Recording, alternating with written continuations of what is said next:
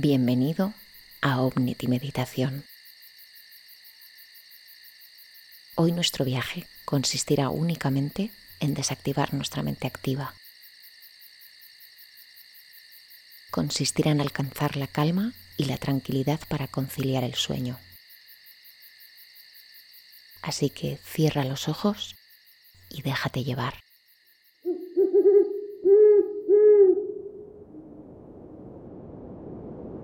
Te encuentras en un alejado bosque, en lo más alto de la montaña. Ha anochecido y la fuerte tormenta de nieve y la ventisca apenas te dejan avanzar en tus pasos. Estás cansado, hace frío y la oscuridad no te deja ver el final del bosque.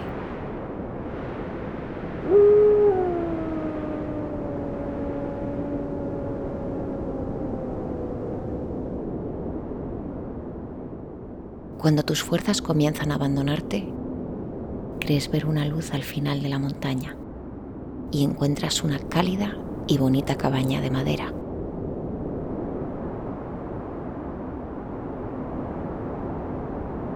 Hay luz en su interior, incluso humo saliendo por la chimenea.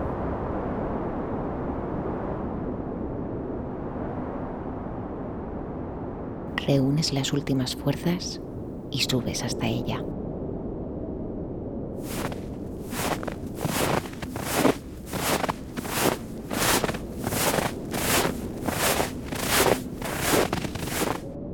Por fin has llegado y sin apenas poder sentir tus manos, llamas a la puerta.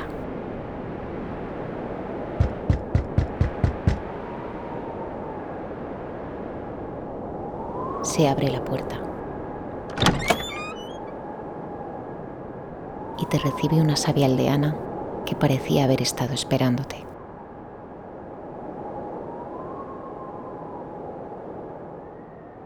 Con una tierna sonrisa, te invita a entrar.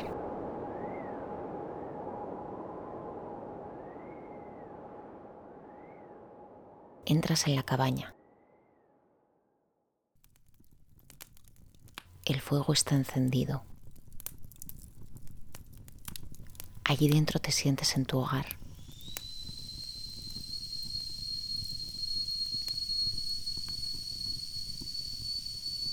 El interior es cálido, tranquilo. Se acerca y pone en tus manos una taza de té caliente.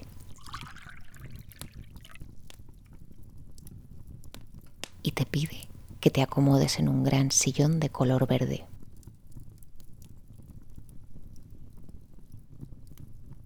Coges una manta de lana que hay en una silla cercana y te tapas con ella.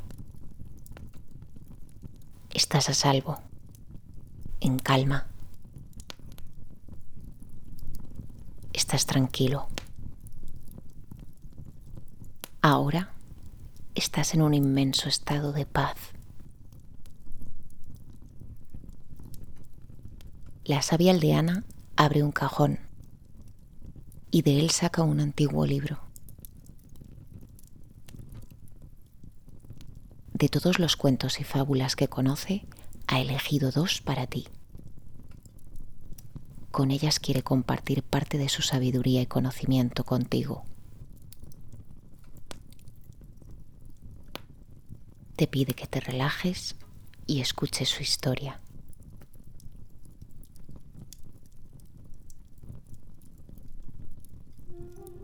Érase una vez dos monjes budistas que caminaban por un frondoso bosque de regreso a su monasterio. Al llegar al río, vieron a una joven mujer llorando, agachada junto a la orilla, desconsolada. ¿Qué te sucede? le preguntó el monje más anciano acercándose a ella. Mi madre ha enfermado. Se muere.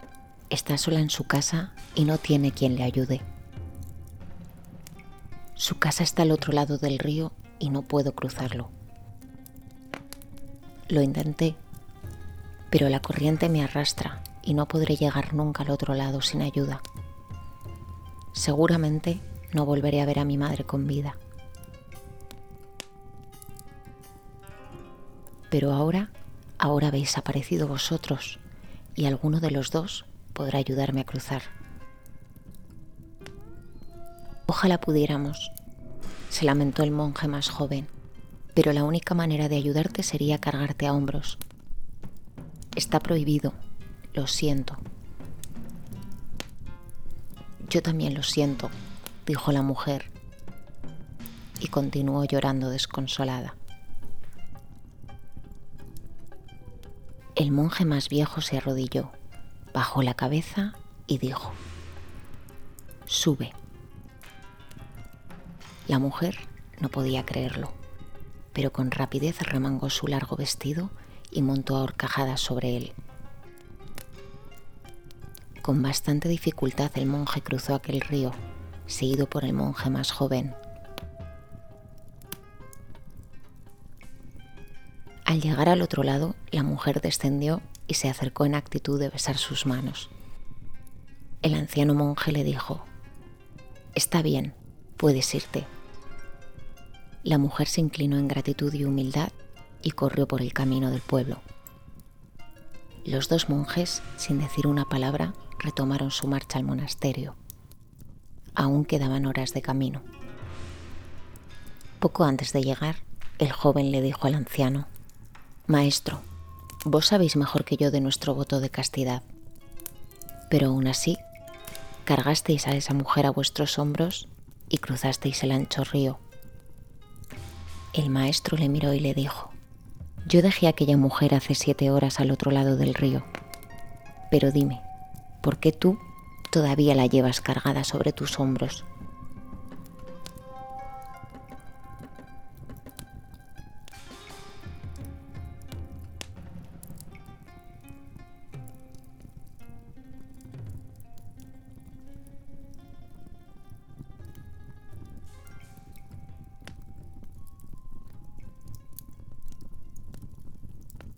Una vez, un rey de un país no muy lejano reunió a los sabios de su corte y les dijo, he mandado hacer un precioso anillo con un diamante, con el mejor orfebre de la zona.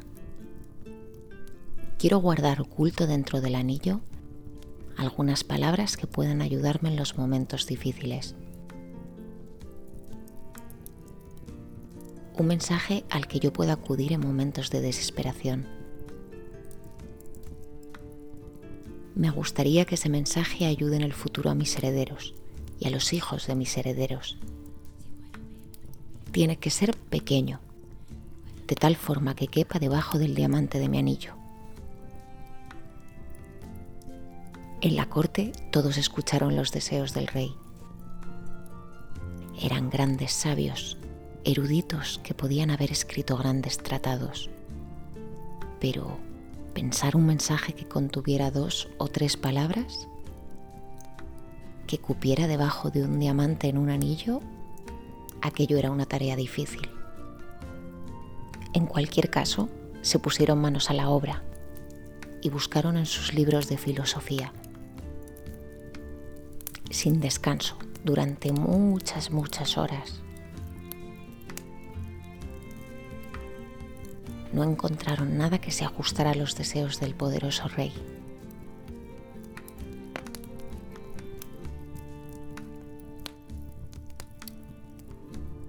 Próximo a él, el rey tenía un sirviente muy querido. Este hombre, que había sido también sirviente de su padre, había cuidado de él cuando su madre murió aquel anciano era tratado como familia y gozaba del respeto de todos. El rey, por esos motivos, también lo consultó y éste le dijo, no soy un sabio, ni un erudito, ni académico, pero conozco cuál es el mensaje. ¿Cómo lo sabes? preguntó el rey. Durante mi larga vida en palacio me he encontrado con todo tipo de gente. Y en una ocasión me encontré con un maestro.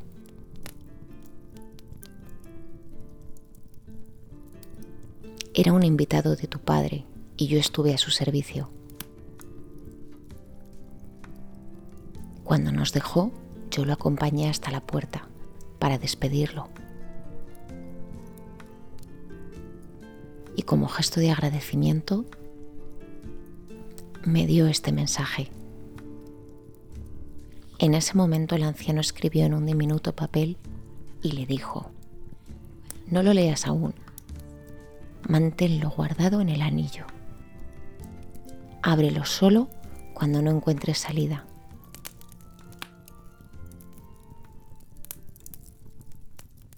Ese momento no tardó en llegar. El país fue invadido y su reino se vio amenazado. El rey huía a caballo para salvar su vida.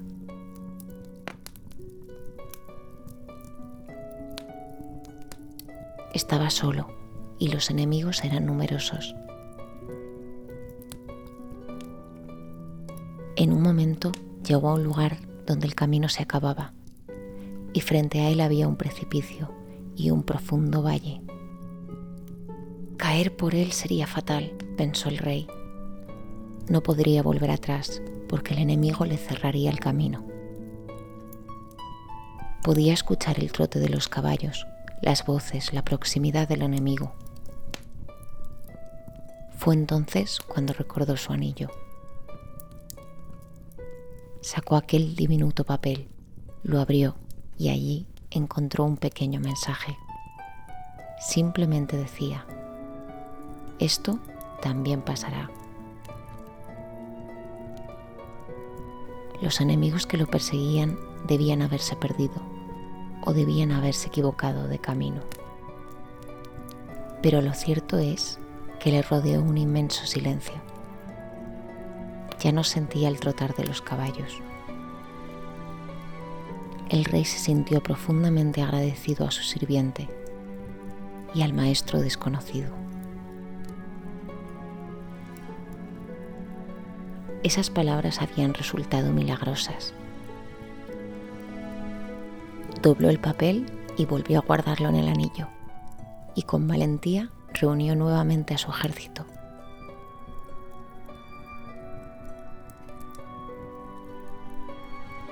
Así fue como reconquistó su reinado.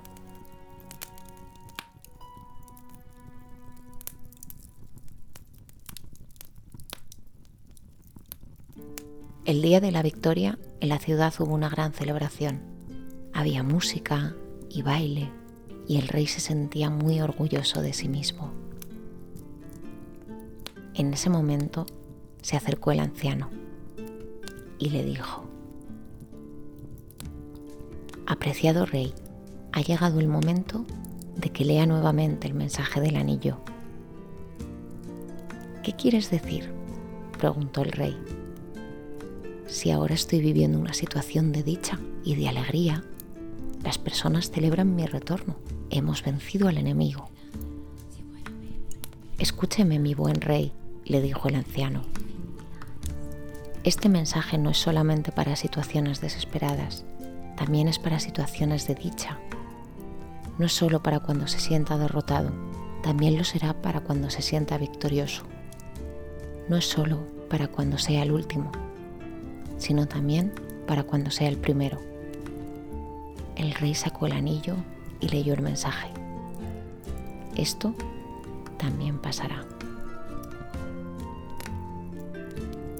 Ningún acontecimiento es permanente, como lo es el día y como lo es la noche. Hay momentos de alegría y momentos de tristeza. Acéptalos como parte de la dualidad de la naturaleza, porque es la naturaleza misma de las cosas.